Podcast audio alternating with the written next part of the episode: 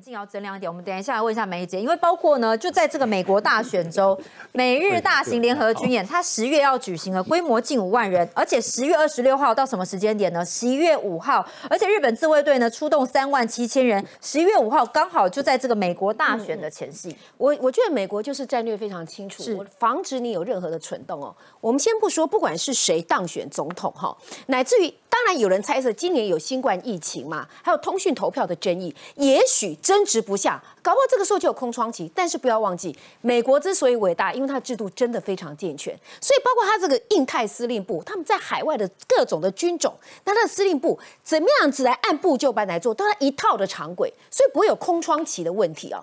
但是你看美国、哦、多么样子的仔细这件事情啊、除了我们刚刚讲的，就是说为什么要十月二十五号到十一月六号之间在演习，横跨了他的这个选举期间，而且注意看哦，美国、日本、加拿大都来了，对不对？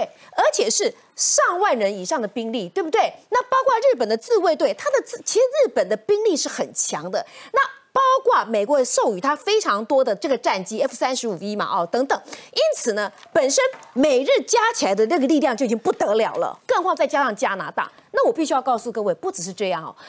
刚刚结束的九月十四号到九月十八号，举金你知道吗？所谓的这个勇敢之盾啊，那是不得了的哦。可以告诉各位，它那个强度、规模之大。之前的刚好因为新冠疫情不是停了一阵子吗？现在赶快从横须贺横须贺港拉出来，然后拉到哪边呢？从这边一直拉拉拉拉到菲律宾海到关岛这一边。虽然是四天的期间，可是它的强度再加上澳洲投入的军力，然后日本的自卫队那个强度，海空联合起来是高于过去的那种强度。那更花结束以后呢？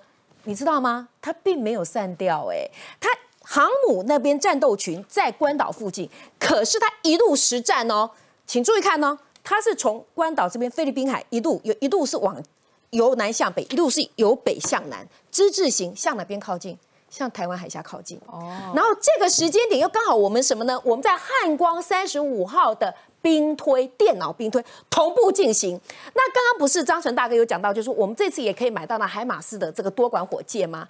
你知道吗？在这一次他的勇敢之盾的过程当中。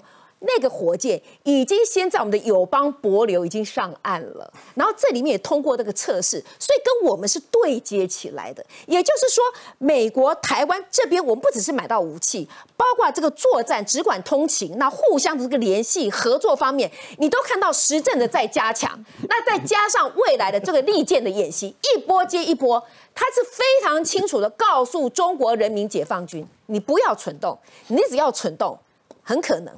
南海、巴士海峡、台湾海峡就是你们的战场，就是你们让你们沉沦的地方。但我们要问创那个，因为包括这个，其实美日呢，在今年一月误导才有联合军演。那这一次的联合军演，很多人说是例行性的吗？还是特别来举办的呢？利剑是它一个例行性的军演，是但是规模和方式是每一年经过情况可以改变的。这跟过去的情况来讲，它是比较大一点，强度更强强度更强。然后到，然后你要知道说，其实有一件事情哦，是哦，很多的时候台湾的某些人一直搞不清楚，失去台湾伤害的不只是台湾人而已，美国是在乎的，日本是在乎的。为什么日本是在乎？因为呢，日本的生命线。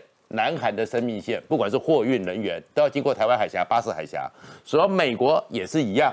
所以他们很多东西呢，如果你让台湾给失去，那他们来讲就受到中国的威胁和胁迫和勒索。所以为什么日本会参加？为什么这个情况？就是因为中国的霸凌到了全世界，到了尤其到印太之间，引起了反感。